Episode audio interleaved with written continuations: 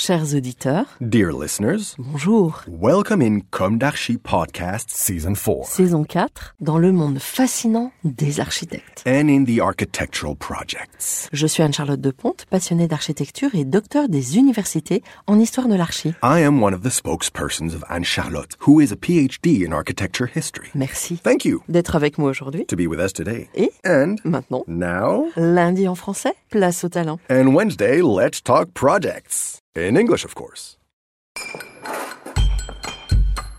Bienvenue dans Com d'Archi.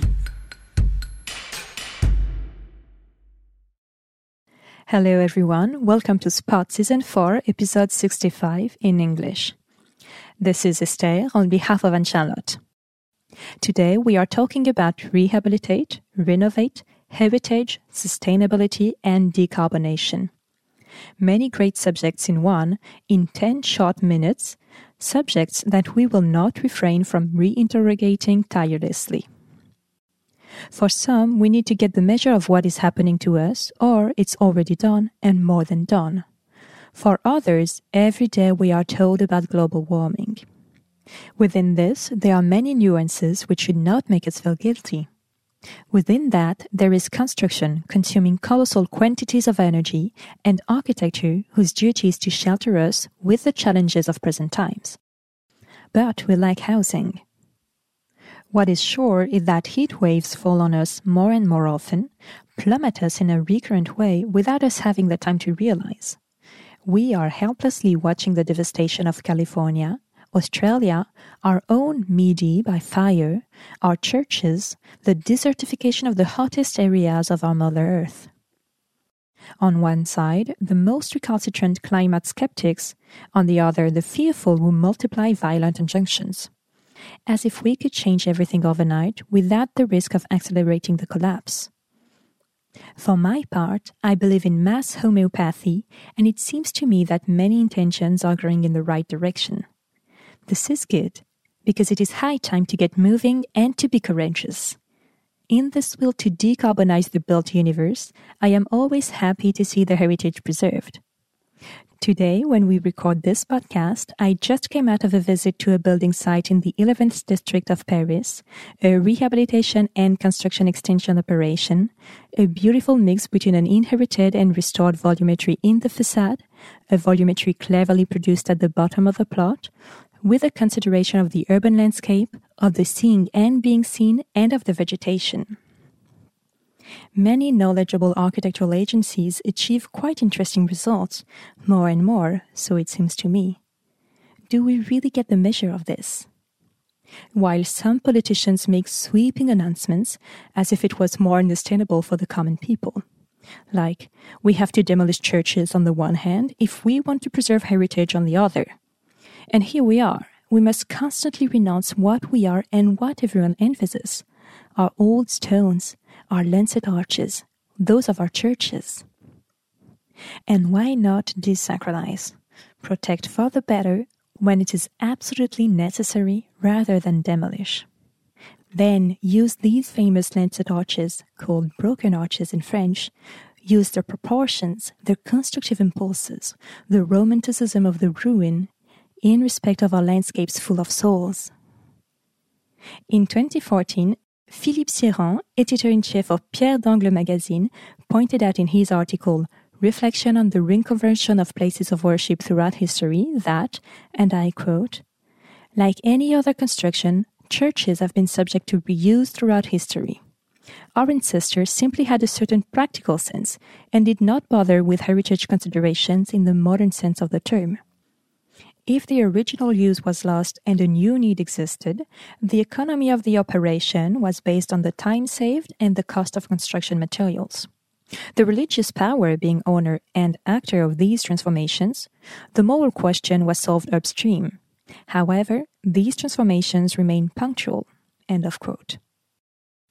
To preserve absolutely all that can be and to reuse what we are not able to draw anymore because this drawing itself must be financed. Have we forgotten so much that financing is about desire and not profitability? So, post operation, we talk about storytelling to arouse again the desire, to arouse a desire to live or rather to consume by stories made from scratch and that are imposed, unwanted stories. We do things backwards. The cathedral builders simply believed, don't you? Believe in the generation of unprecedented energy in a sacred way or not, it doesn't matter. On the UNESCO website, there is a page entitled World Heritage in Danger.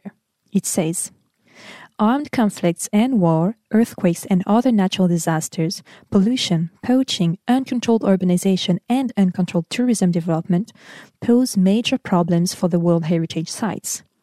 They can endanger the characteristics for which a site was inscribed on the World Heritage List.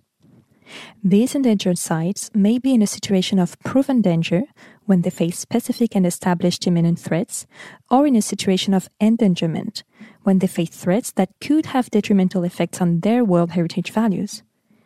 Even this World Heritage is under threat. The JDD of April 8, 2023 underlined that beyond religious buildings, it is all the French treasures, that is to say, 45,991 classified monuments, which are in danger.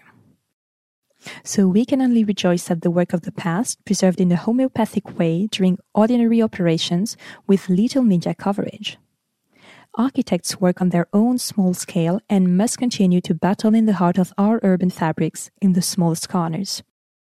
Certainly, for the past six years, the Mission for the Safeguarding of Endangered Heritage, led by Stéphane Bern, in partnership with the Heritage Foundation and with the support of the Ministry of Culture and FDJ, designates each year, after the French vote on the missionbern.fr platform, 18 emblematic sites throughout the territory.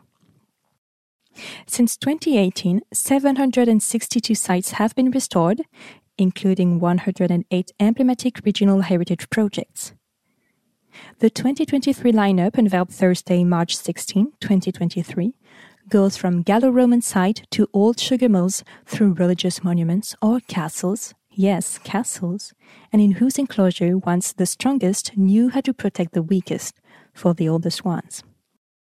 This is good but it is not enough.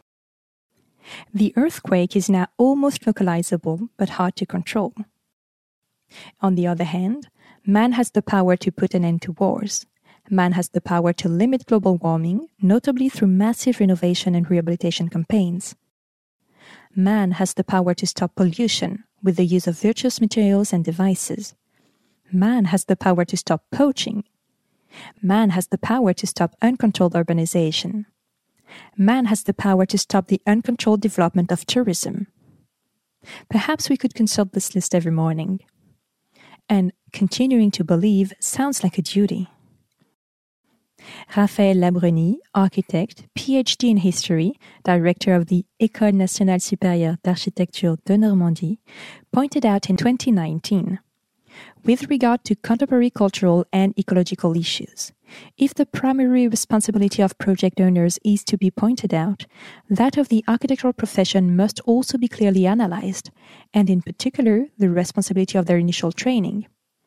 It is above all a question of analyzing the relevance of the operations carried out.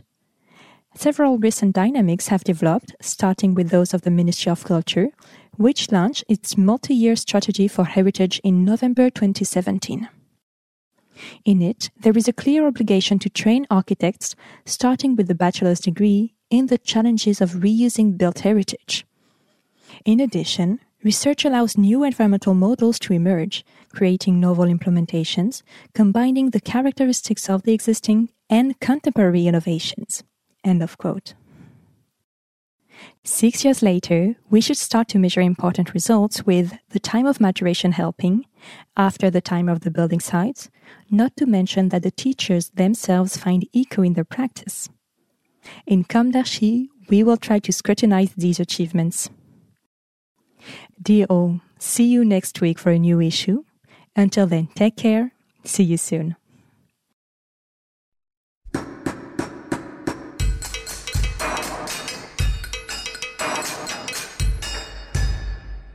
Thank you for listening. Thanks to Julien Rebours, sound engineer, who is collaborating with us today. Don't forget to tune in to our previews on Instagram at Com d'Archi Podcast.